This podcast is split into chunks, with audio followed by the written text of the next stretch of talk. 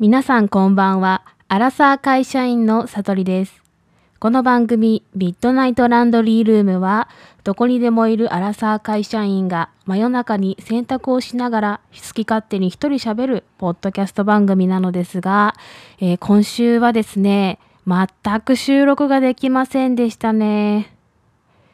いつも、えー番組を聞いてくださってる方はですね、まあ、毎週、2回か3回、えー配信されるものを聞いていただいてるのかなと思ってるんですけども、先週からね、全然収録ができなかったんですよ。その理由は何かというとですね、エンミックスなんですけど、皆さん、エンミックスご存知ですか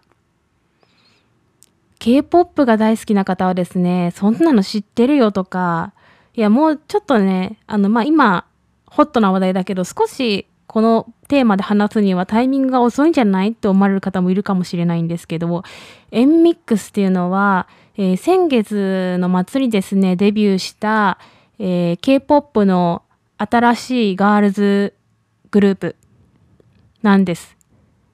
で、えっと、このガールズグループというのが、あの、日本でも大人気の TWICE や、えっと、20、そして最近、最近っていうか少し前ですけど、日本でもデビューを果たした ITZY などの、えーグループを、えー抱えている JYP という大手の K-POP 事務所からデビューした新しいガールズグループなんです。でね、そのガールズグループにですね、なんでこのタイミングで、まあ、ドハマりしたかっていうのがですね、まあ、デビュー自体は先月末だったんですけど、えっ、と、私はですね、その時別のグループにまだハマってまして、っていうのが、あの、 Billlieっていう、またこれ、K-POP のガールズグループなんですけど、 Billlieっていうグループの、えー GingaMingaYo っていう曲が発表されて、その曲のプロモーションが、えっ、と、動画がですね、たくさん上がってたので、そっちを、こう、ずっと見てたんですよね。で、もちろん、エンミックスがデビューしたっていうのは知っていて、でしかもそのデビューしたメンバー7人なんですけど、7人ともがエース級の人材だっていう噂を聞いていたんです。で、その噂を聞いたときに、いや、さすがに7人全員がエース級って、いや、さす、言い過ぎ？じゃない？って思ったんですよね。あの、まあ、どんなにこう、期待をかけるような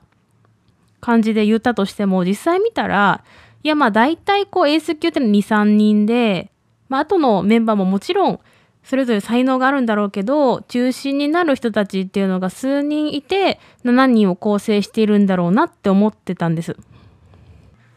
まあそれにね、ちょっと私のいけないところかもしれないんですけど、何か一つにこうハマってると、その他でデビューしたグループとか、こうカムバックしたグループに対して、いや、私がハマってる以上なものではないだろうみたいな、ちょっと今ハマってることがすごすぎて、ちょっと他のはそこまでいかないんじゃないかなみたいな、侮る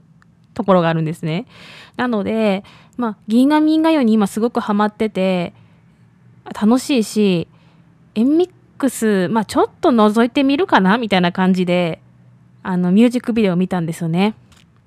まあね、その侮りが効いてたのか、いや、そもそも侮ってなくてもですね、そうだったのかわかんないんですけど、もう、見た瞬間になんだこのグループってなったんです。なんか聞いたこともないような、こう、音楽だったし、その、噂で聞いてたね、7人全員がエース級だっていうのもね、いや、そうだわってなったんですよ。いや、さすがにね、その、ほんとさっきも言ったようにですね、まあ言って数人でしょみたいな。まあ全員がエース級って言ったら、例えばブラックピンクみたいな4人グループで全員エース級っていうならまだわかるんですけど、7人は嘘だろうと思ったんですけど、嘘じゃなかったんですね。これがもう本当に。もう本当にそれがびっくりしたし、もう今週そのデビュー曲の OO っていう曲、アルファベットの O.O って書いて OO っていう曲なんですけど、もうそれを聞いてからね、もうずっとその曲ばっかり聴いてるんですよ。もう K-POP のね、そのすごいところって、その公式の YouTube チャンネルから、そのもちろんミュージックビデオが配信されるのはもちろんなんですけど、もうそれ以外のね、番組、韓国のいろんな音楽番組に出演した動画っていうのが、毎日のようにアップされて、こう全体を映してる動画だけじゃなくてそれぞれメンバー1人に絞ったカメラ視点のチッケムっていうんですかねっていう動画も動画も一緒に配信されるので、まあ、単純に言ったら全体のとメンバーそれぞれ1人ずつ7人分なので8個上がるんですよ。それをね、毎日毎日仕事が終わってから家に帰ってずっと見てるんです。もちろん1回しか見ないわけでもないので、ずっとね、そのお気に入りのメンバーも繰り返し見たりとか、いやそうじゃね、メンバーもね、どんな表情してるんだろうとか、どんな歌い方してるんだろうとかね、気になってね、繰り返し繰り返し見てね、そうしてるうちに夜も更けて寝ちゃうんです。それをですね、1週間ほど繰り返したんですね。なので、もちろんね、このポッドキャストのね、収録できませんでした。もう、収録のことも忘れるぐらい見ちゃってました。それまではね、ポッドキャストっていうものに今年に入って出会ってから、そのポッドキャスト面白いな、自分も番組作りたいな、で、それで毎週ね、えっ、ー、と、まあ、2回か3回配信をしてきて、毎日ポッドキャスト、次は何話そうとか、他のポッドキャスト番組を聞いて、あ、これ面白いなっていう生活をしてたんですけど、一気にね、その NMIX にハマってしまったことで、またその自分のこう、重心がですね、ポッドキャストから NMIX に移ってしまったんですよ。もう、それはね、嬉しいことでもあるんですけど、なんでしょうね、こう、ポッドキャストに対してはですね、ちょっと申し訳なかったなっていう番組をいつも聞いてくださってる方には本当に申し訳なかったと思っています。ですが、まあ、ね、こうして、ま、番組を収録して、またですね、皆さんに届けられることをができて、自分としても良かったですし、あの、楽しみに待ってくださった方がいらっしゃったら、私もその方々に向けてこうやって配信できて嬉しいなと思います。まあ、といってもね、あの、再び配信したら、いや、K-POP のガールズグループの話かいって思われた方もいるかもしれません。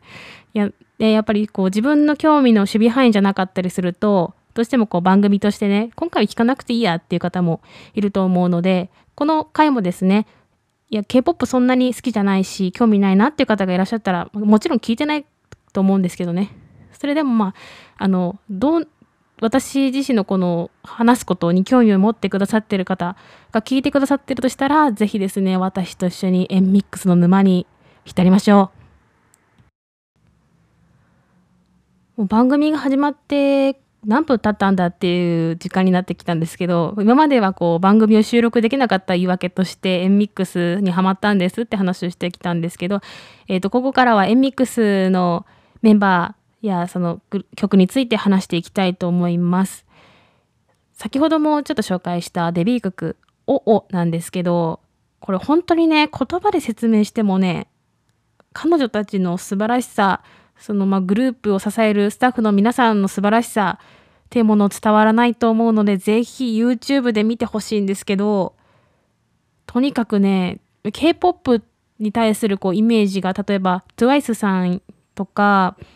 まあ、ブラックピンクさんとかかなっていうその有名どころのイメージを持ってる方からしたら、え、K-POP のアイドルって今こんな風になってるの？みたいな風にけ取ってもらえるんじゃないかなっていう楽曲になってます。もちろんね、K-POP のこう最新情報をちゃんと押さえてますよっていう K-POP 沼の皆さんにとっては、あのー、もうとってもそうなのかな結構びっくりする楽曲になってるのかなと思うんですよ。私もですね別に韓国の人に直接聞いたわけじゃないんですけどネットで見ると初見で見た時になんだこの曲って驚いてこううまく消化しきれないもしくはこう訳がわからないみたいな、え捉え方をする人がいたそうです。というのもですねあの曲の構成が曲の途中でガラッとあの別の曲みたいな雰囲気に変わるからなんですね。スタートがめちゃくちゃかっこいい、えー、ところから始まるんですけど、そのスタートのかっこいい部分のサビが終わってすぐに、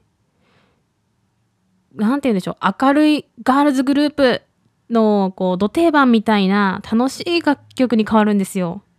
で、その楽しい楽曲が盛り上がってきて、こう少しこうしっとりしたところになったら、またですね、元の最初のようなかっこいい曲に戻るんですよ。で、それがね、最初見た時に特に、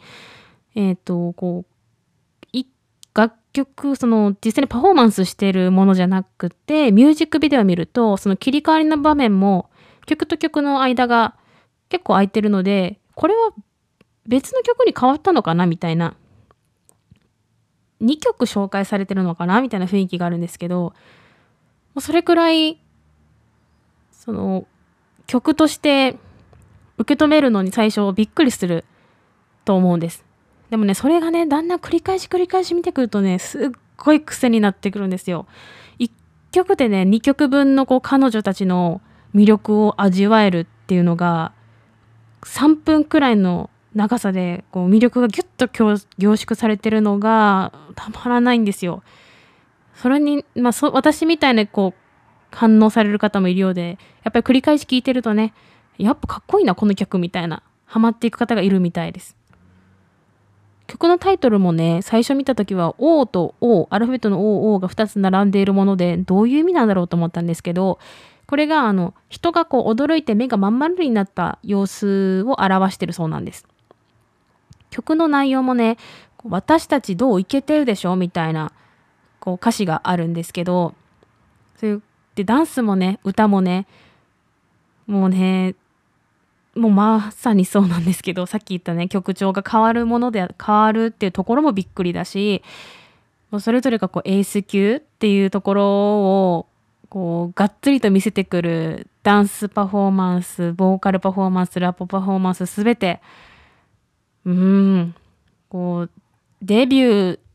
しますよっていう殴り込みに来ましたよ。どう？私たち見て？みたいな感じがすっごいかっこいいんです。そしてね、そういうかっこいい曲にこう合わせてこうバックに流れる映像、ミュージックビデオの映像なんですけど、なんかね、ゲームみたいな世界、ゲームとか SF とかそういう、もしくはその SF 映画みたいな、なん迫力のある映像なんですよ。だからまず規模感がすごくって、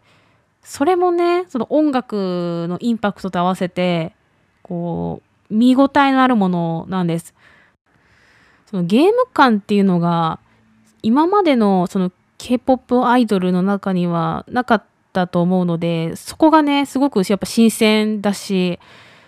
一言でねガールクラッシュって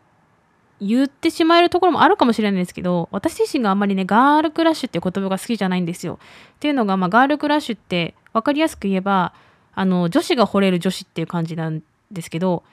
あの、まあ、いわゆるその女子校の中にいるこう女子に好かれる女子みたいなちょっとかっこいい系の男の子っぽいかっこよさを持った、えーと、人に対してガールクラッシュなだねみたいな言い方をするんですけど私自身の見解としては可愛くてもこう惚れるしかっこよくても惚れるしいや素晴らしいものは何だって惚れるっていうスタンスなのであんまりガールクラッシュって言い方をしたくないんですけど、まあ、そのガールクラッシュっていう枠にもこう収まりきらないようなかっこよさこう次世代の近未来感というかその SF っぽいところのかっこよさっていうのが、うん、個人的には一番こうぐさっと刺さるポイントではありますかね。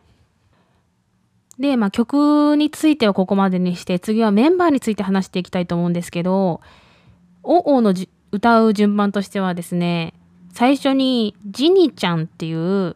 髪の色がですね、こうストロベリーブロンドかな？ちょっとこう明るいブロンドヘアにこうピンク色が乗ったような髪色をしたジニちゃんって女の子から始まるんですけど、このジニちゃんがね、もうね、たまらんのですよ。もう大好き。もう、その曲の入り口として最高のパフォーマンスをしてくれるんですよ。最初がね、こうかっこいいラップから始まるんですけど、まあ、それに合わせてねそうダンスもねすごいこういかついダンスから始まって私たち行くわよみたいな雰囲気なんですよ。それが最高にかっこいいんです。でジニちゃんのパフォーマンスに対して私が思うのが本当にこうパフォーマンス自体を楽しんでやる方なんだなっていうのが印象強くて例えばですねあの他のグループでいくと NiziU のまこちゃんとかかな私の中ではこうまこちゃん味があるパフォーマンスをする方だなと思います。まこちゃんもこう人一倍こう見てる人へのアピールというか見てる人とこうコミュニケーションをと取りに来てくれる感じがするパフォーマンスだと思うんですよね。すごく親近感があるというかあこう私は画面を通してこのまこちゃんのパフォーマンス見てるけどまこちゃんも私のことを見てるかのような錯覚をしてしまうほどこう何て言うんでしょう見てる人と関わろうとするパワーっていうのを感じるパフォーマーだなと思うんですよね。まあ素人が言ってますけど。で、まあその雰囲気を私はジニちゃんにもとても感じます。最初のラップのね、クールでかっこいいところもいいんですけど、途中で曲が明るく変わるときにね、最初に、エンミックスってこう、叫ぶところがあるんですよね。叫ぶっていうか、こう、怒鳴りを入れる部分があるんですけど、まあ、そこからのね、こう雰囲気のガラッと変え方、その時の笑顔が素晴らしくって、うん、本当に曲自体を楽しもうとしてるし、こうデビューしたことを楽しんでるっていう感じがすごい伝わってきて、うん、そういう楽しさをこう表現する。で、見てる人に共有しようとするパワーっていうのがすごく素晴らしい人だなって思います。もちろんね、そのパワーだけじゃなくて、まあ、最初のラップのスキルだったりとか、こうダンスパフォーマンスの、こう、隙のなさというか、いや、何でもできるんかいみたいな。見てる人がこう安心してこう見てられる。パフォーマンスをする人だなってすごい思いますね。まあ、ひときわね、一人だけ髪が明るいから目立つっていうのもあるんでしょうけど、彼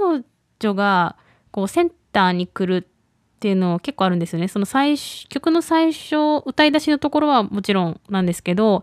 えっ、ー、と、曲の終わり、後半の部分の、こう、どう私たち見てみたいなパートがあるんですけど、そこもね、ど真ん中にこう、ジニちゃんが、こう、いてパフォーマンスするところもやっぱり目立つしあのそのセンターが似合う人だなと思います。グループのねこう誰がセンターなのかっていうのもちょっとまだ私自身が分かってないんですけどまあ割とそのパフォーマンスする時とかかな？真ん中にいることが多いメンバーの一人で。うん。そのグループとしてのアイキャッチにもなっている子なのかなと思います。で、次に歌い出すのが、じゆちゃんっていう子なんですけど、この子がね、今のところ私の一番の推しかなと思ってます。いや、もちろんね、推しってね、みんないいんだよな。みんな推したいんだよなって気持ちもあるし、まあもちろんみんな推してるんですけど、やっぱりね、こう、何か引っかかる子ってそれぞれ皆さんいると思うんですよ別に K-POP に関わらずそれぞれ例えば別の日本のアイドルだったりまあアイドルじゃなくても俳優さんとかいろんなね活動されてる中でこの人ってなんか自分にとって引っかかるなって人がいると思うんですけどあのエンミックスに関して言えば私の中ではジウちゃんがその方です。ジウちゃんもねジニちゃんの最初のラップのラップから始まって次にこうラップを歌い出すんですけどじゅうちゃんのね、声がね、とってもね、ラップに向いてる曲、声なのかなって個人的には思ってます。独特でこう、なんか他の子と違う、やっぱ声質、みんなそれぞれ違うんですけど、こうラップ映えする声というか、うんそんな声を持った子だし、実際ラップもね、すっごい上手いんですよ。どういううまさかっていうと、なんかですね、まあ声がこうラップに向いたこうはっきりこう、こうなんて言うんでしょう、音にはまっていくような声だなと思うし、あとこう声の音域、そのラップをする中でも結構高低差があって、そこがすごい面白いんですね。声を上げたり下げたりして表現していくっていうところが曲のアクセントにもなると思うんです。実際ね、あの、曲がその一回明るく変わってもう一回かっこいいテイストに戻る時にの歌い出しがじゅうちゃんなんですよね。で、そのじゅうちゃんがその歌い出すのがすごいこ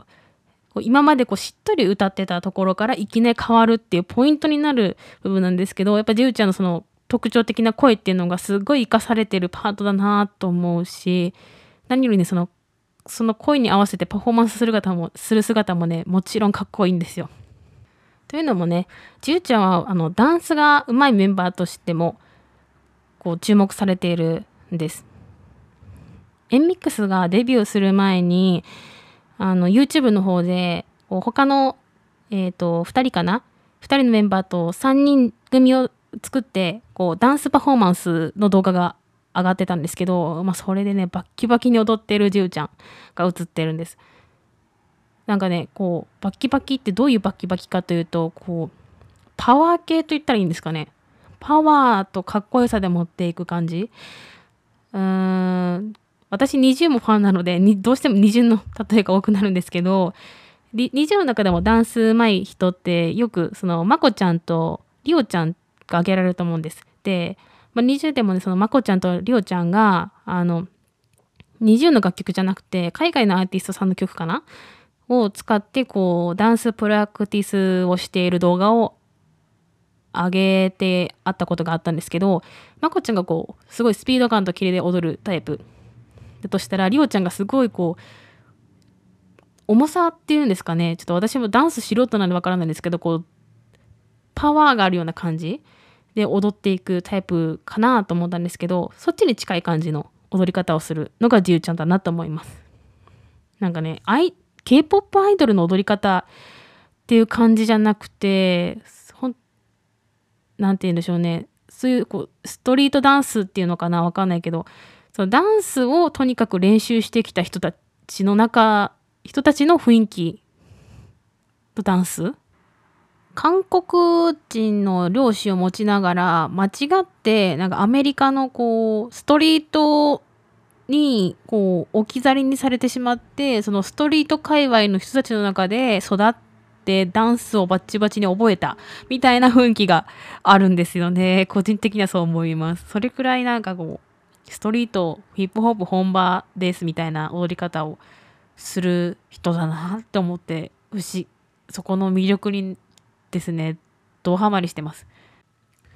そんな風にラップもダンスもバッチバチに決めながらお顔ももちろん可愛いし何よりねこう横顔かな？横から見た表情っていうのがすごく雰囲気があってこうちょっと流した目が美しくてとっても大好きです。えー、3番目に歌い出すのがギュジンちゃんという方です。このギュジンちゃんはグループの中で最年少あの K-POP、韓国韓国語で言うと万年っていうらしいんですけど一番若いメンバーなんですけどこのギュジンちゃんもねセンターに来ることが多いメンバーの一人ですね。あの、さっき言った一番最初に言ったジニちゃんもそうなんですけど、ここぞという時にセンターに来るっていうのが、のもう一人がギュジンちゃんです。ギュジンちゃんはね、とにかくこう、パフォーマンスの爆発力っていうんですかね、こう、うん、こう、人の目を引くパフォーマンスをする人だなってすごい思います。こう、一人ね、こう、こうネジが外れちゃってる感じでパフォーマンスするんですよ。みんなと同じ振り付けをしてても、一人だけなんかこう、インパクトが違うというか、こう、うん、なんか一人だけ違う踊り方してんのって思っちゃうくらい、こう、異質感いい質感があるんですよね。別に異質が、それがまたかっこいいし、すごい魅力的に映るから、そういう方だから、やっぱりこうセンターにこう、ここぞという時に持ってきたい方なのかなって思います。このギディンちゃんもね、先ほど説明したジューちゃんとジニちゃんと、あの、一緒にこう、ダンスパフォーマンス動画を出してたんですよ。あのさっきジューちゃんのところで話したかな。あの、その3人が最初、そのデビューする前に3人組作ってダンスパフォーマンス出したぐらいなんで、やっぱりダンスは上手いんですけど、その他にですね、そのラップもかっこいいんです。ジニちゃん、ジューちゃん、キュディンちゃんっていうのがダンスグループでもあるし、ダンスパフォーマーでもあるし、ラップパフォーマーでもあって、まあ個人的にはこの3人がね、こう3人はまた別として推したいくらい好きなんですけど、まあそれくらいこう、ラップもかっこよくってダンスもねちょっと人とは違うようなこう人目を引くような魅力があるそんな子が年下で頑張ってるなんてね応援しないわけないですよね。えーと、そして次に歌い出すのがヘウォンちゃんです。このヘウォンちゃんっていう子がエンミックスのリーダーで見た目はねもう何て言うんでしょう韓国のとっても美しいお顔だなっていう感じの、えー、リーダーなんですけど歌声もねすごく綺麗なんですよ。このヘウォンちゃんはボーカルメンバーなのでもちろんねその歌はうまいんですけど、まあ、どういうまさかっていうともうとにかく歌声が綺麗あの透明感のある歌声だしこうね滑らかに歌う感じ。裏裏声を使ってこう綺麗なパートを担当するようなボーカルさんなんですけどボーカルはね本当にねあの私なんかがね言うことではないぐらい素晴らしいんですけどそれなのにダンスがすごいんですよ。普通ねまあもちろんいますよボーカルもダンスも上手い人いますけどいや歌って踊れるんかいっていうところがねさすがリーダーだなと思います。まあ、歌って踊れるんかいって言ったら、まあ、先ほどから出てる NiziU の、まあ、まこちゃんもですねリーダーで歌も踊りもできるパフォーマーなので、まあ、そこに近いかなってって思う方もいるかもしれないんですけどそまこちゃんとの違いは性格の部分かなと思うんですよ。まこちゃんは、まあ、グループの中で一番年上っていうこともあるけどその押し付けがましくなくでもこう明るくハッピーにみんなを引っ張っていくイメージを私の中では持ってるんです。それに対してヘウォンちゃんはなんかね人一倍ねチームの中で冷静でクールなんですよ。あの見た目もすごい美人だし歌声もとっても綺麗でこう柔らかい雰囲気があるのに性格がとてもね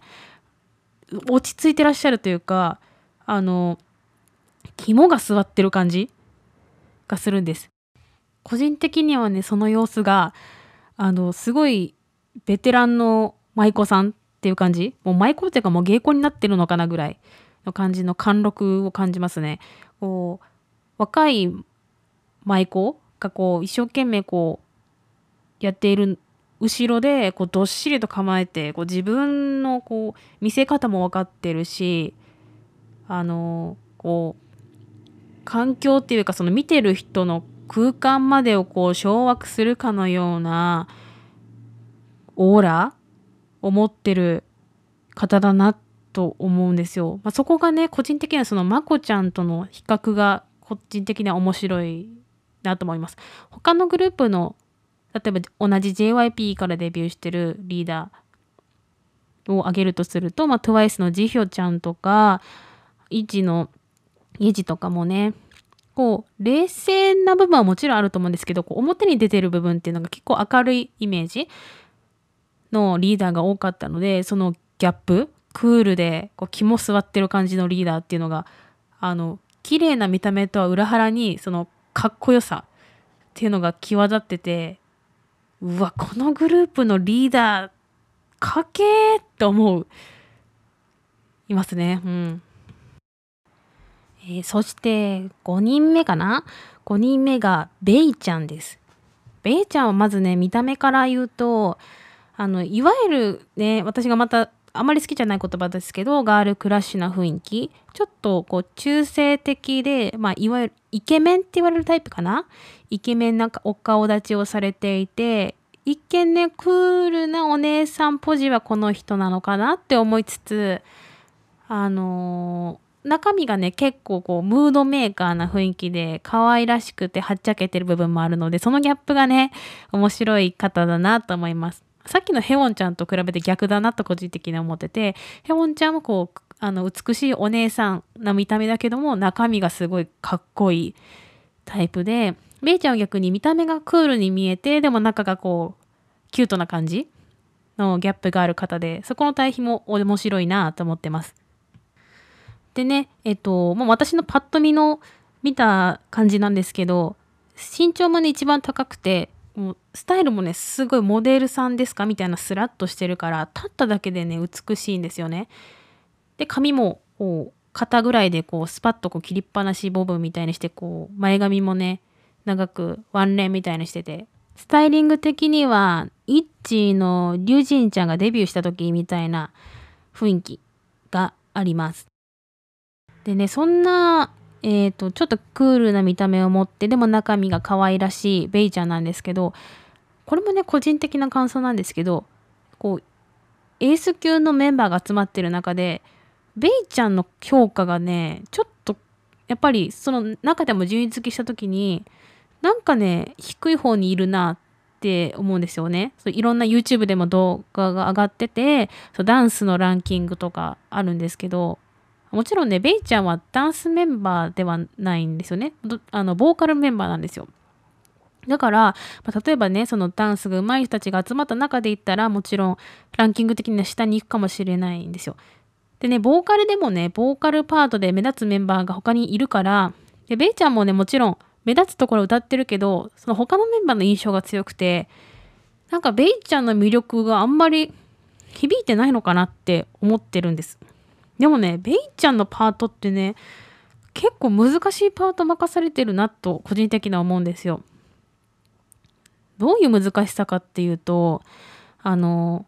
目立っそんなに目立つわけじゃないけど、テクニックが求められるようなところ、なんか効果音的に声を使っていくパートを、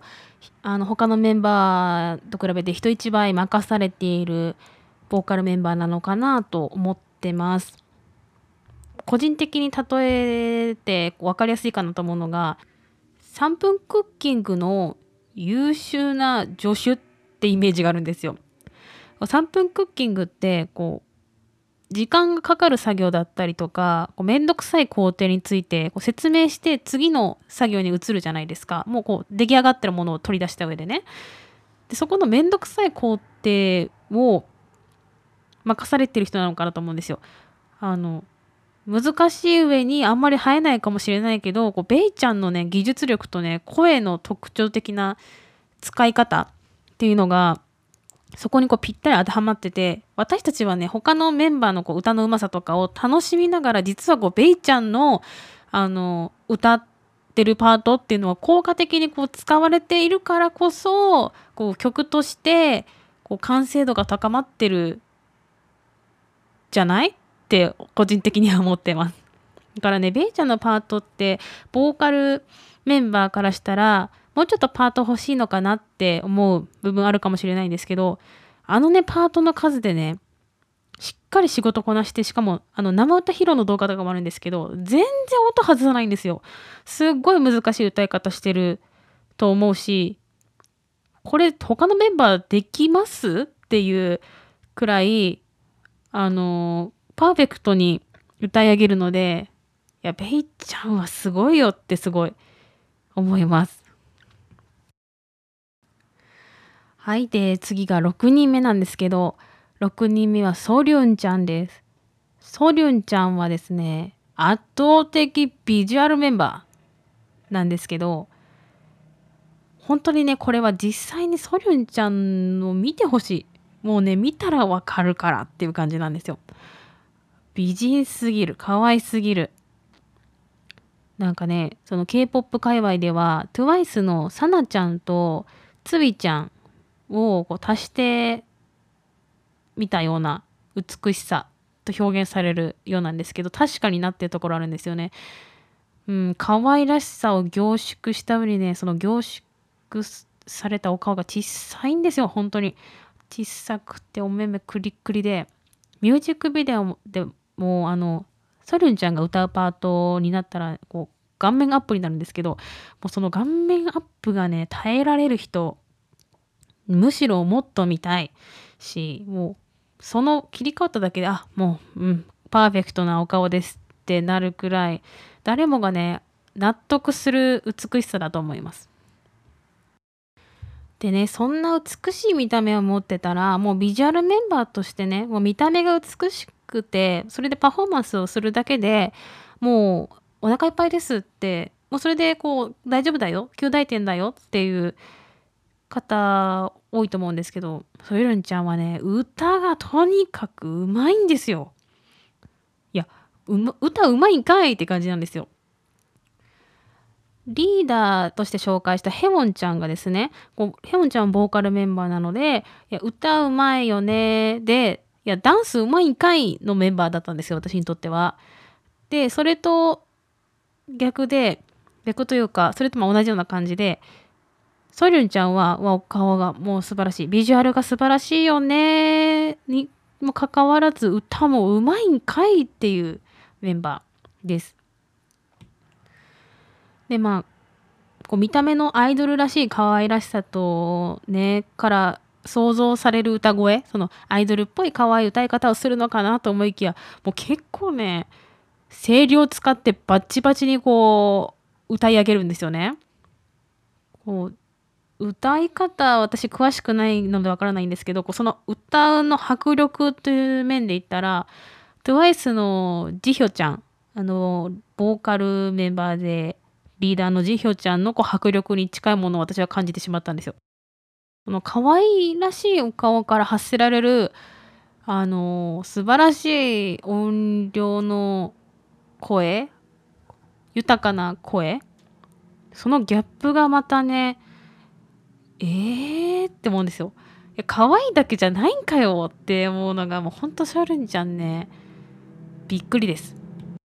ぜひね、ソリュンちゃんのビジュアルも確認してほしいんですけど、そのソリュンちゃんが歌うパート聞いてみてください。もう度肝抜かれます。本当にね、曲のタイトルみたいにね、目がまん丸で、おおみたいな感じになります。そして最後の7人目のメンバーはリリーちゃんです。リリーちゃんはね、ボーカルメンバー、メインボーカルなんですけど、もう聞いたら一発でわかりますね。あ、この人メインボーカルだって。さっきはねソリュンちゃんがこうビジュアルの美しさとその歌声の豊かさで度肝を抜かれますよって言ったんですけどもうリリーちゃんはねはっきりと歌声で度肝抜かれるんです一人ねもう別格なんですよ歌がうまいのがリリーちゃんはあのお母さんが韓国かな？お父さんがオーストラリアかなっていう形であのちょっとねこう少しね、こう、欧米？欧米って言っていいのかな？オーストラリアの雰囲気を感じる、え、ー、と、まあ、見た目をしてらっしゃるんですけど、歌い方もね、まあ、あの、話す言葉として英語が、英語の方がね、韓国語より話しやすいかなっていう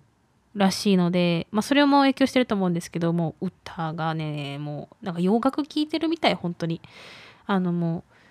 急にこうアメリカで人気のあのアーティストが K-POP 参加しましたみたいな雰囲気になるんですよ。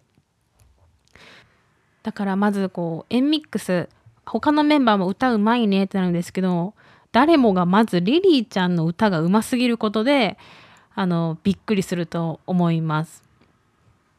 リリーちゃんの歌うパートはですね、あの、もちろんメインボーカルだけあって、難しいところを担当してるんです。さっきね、ベイちゃんもその難しいパートをやってるよねって話をしたんですけどベイちゃんはこうあのどちらかというとこうメインであの高らかに歌い上げるというよりかはこうポイントになるパートをしっかりこう特徴的な声質とか歌い上げ方について使って見せていくっていうタイプの難しさが感じるパートだなと思ったんですけどあのリリーちゃんは単純にもう本当に単純に歌がうまいかですね。高い音が出せるかもそうだし、その高い音の出し方、表現の仕方、声量、うん、なんだろう、他に。もう、なんでしょう。もうすべて、こう、いわゆる一般の人が一発で聞いただけで、あ、この人、本当にうまい人だわ。あの、メインボーカルだわって伝わる要素をすべて使って歌い上げないといけないパート。で、しかもそれがこう、音が高くて難しいとか、こう、うん、こう、息の使い方のスピードを上げないといけない。うん。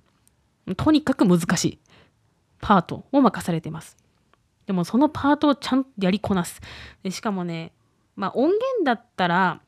ただわかるじゃないですか。何回もレコーディングできるじゃんって思う人もいるかもしれないんですけど、もう生歌披露のと、あの、動画があるんですけど、もう生歌でもね、絶対に外さないんですよ。あの、もうね、本当口から音源でよく言うじゃないですかで本当に口から音源の人いっぱいいると思うんですけど、口から音源にしてはあのうますぎるしその難しいパートをやってるでしかもそれをねなんか無理してる感じじゃなくてあもううん余裕すら感じるところがねうわすごい。もう本当にすごい。って思います。ねやっとこれでねリリーちゃんで7人目で全員メンバー紹介し終わったんですけどいやー長かったですよね。聞いた人にとっては。長かったと思うんですけど私にとっては短いんです。またまたね本当はこれ喋りたかったなってこといっぱいあるんです。けどねまあとりあえず見てほしい。ミュージックビデオ見てほしい。もちろんこの番組でですねあの Spotify のミュージックプラストークという機能を使って音楽を流すこともできるんですけどでもね、まあ、音楽も聴いてほしいけどまず絶対的にミュージックビデオを見てほしい。ミュージックビデオで映像と音楽をどっちも楽しんでほしいっていうのがあるのでちょっと今回はこの番組では流さないでおこうと思います。まあ韓国語の歌でもあるから、まあ、パッと聞いた時にね意味とかも理解しづらいと思うんですよ。ミュージックビデオだとあの日本語の字幕がついてるので、まあ、その点でもね見やすい聞きやすいかなと思います。でそのミュージックビデオを見たら、まあ、他にもねいろんな番組でその「お」おをはあの披露している動画が上がってるし「お」おだけじゃなくて今は「タンク」という曲も発表してるんですね。でその曲もねすっごい中毒になる曲なんですよ。もう一回聴いたら、ね、絶対忘れないですよ。まあ、それくらい中毒になる曲も発表してるので、NMIX、NMIX、NMIX って書くんですよね。えっ、ー、と、スペルで言うと、NMIXX で NMIX って言うんですけど、それで YouTube で検索してみてください。7人全員がエース級のね、素晴らしいチームなんです。箱押しももちろんできるし、それぞれのメンバーを個別で見ていた時にあ私このメンバー大好きっていうメンバーをきっと見つけられると思うので是非皆さんの推しを見つけてください。そしてもし箱推しだったり好きなメンバーができたら一緒に私と共有してください。一緒にエンミックスについて語ったり意見交換したりしましょう。さて、今回のミッドナイトランドリールームはここまで。えー、お聞きいただいた皆さんには伝わったと思うんです。まあ、いつも聞いてくださってる皆さんには伝わったと思うんですけど、まあ、今回私の情緒がちょっと激しめに揺れておりますので、あれ？悟り、急にキャラ変わったって思われる方もいるかもしれません。いつもはですね、あの、台本を用意してるんですよ。今日はこういうことを話そう。このテーマを、えーとどういう順番で話そうかっていうのをあの文字に起こして、まあ、それをま読みながら、まあ、うん、話してるからちょっとね硬い印象を持たれるのかな聞いててちょっとうんこうリラックスできる感じではないのかなって個人的には思ってるんです。でもねそれが自分的にもやりやすかったしそれでまあ10回くらいね収録したんですけど、まあ、今回はね全く台本なしでとにかく今思ってることを話すエンミックス最高だよねっていうこうエモーションで話すっていう形にしたので、うん、急にキャラが変わったかもなように感じる方もいるかもしれませんが、まあ、これも私の一部ということであこういう一面もある人なんだなって思っていただければ嬉しいです。またねこうちょっとエモーションに話したことによってオタク特有のねあの早口だったりうんこうもごもごってしちゃうところがたくさんあったと思うんですけどもうそこはねエモーション優先で行かせていただきました。うん、オタクってこういう喋り方するよね。ちょっといけすかないよねってところもあるかもしれません。お聞きお聞き苦しかったらごめんなさい。うん、でも、とりあえず自分的には一回こう、エンミックスへの愛を吐き出せてよかったかな。うん、これが私が1週間、ポッドキャストを収録できなかった理由です。皆さんもまあそういう時ありますよね。私だけかな？私だけかもしれないんですけど、まあ、何か一個にはまるとどうしてもねそれに熱中しちゃって他のことができなくなるタイプなのであのまあ、このポッドキャストでもね話したいこといっぱいあるんですよ。っていうのもあのさそのエンミックスにハマる前はポッドキャスト自体にハマってたから先々のね話したいことずっとリストアップしてるんですよ。もうね4月5月とか余裕でいける分ぐらいあこれ今度話そうっていうのいっぱいテーマ見つけてたんですよね。もうそれをねあの一気にこうこうそのスケジュールチャラにしちゃう勢いで今エンミックスハマってるのでもしかしたらねちょっと今後もエンミックスについて話すかもしれないしそのエンミックスの前にハマってた、えー、 Billlieっていう K-POP グループとかねにも話そうかなとも思うしそもそも私がこう K-POP にハマったうーん個人的な歴史みたいなものもあるのでそういったものも今後話せていけたら嬉しいなと思います。なので、もしね、この私の番組を聞いてくださってる中にも K-POP 好きだよっていう方がいらっしゃったとしたら、まあ、反応いただけたとしたら、何かね、Twitter とかでもアンケート取ったりして、こう、同じ K-POP 好きとして交流できたら嬉しいなと思います。いつもはですね、まあ、K-POP 以外にもあの自分が気になることについてざっくばらんに話しておりますのでもし興味のある回がございましたらそちらの方も聞いていただけると嬉しいです。で番組の感想につきましては「えハッシュタグ真夜中洗濯」をつけてつぶやいていただけると嬉しいです。ツイッターアカウントは真夜中洗濯ローマ字で真夜中洗濯です。ではまた聞いていただけると嬉しいです。バイバーイ。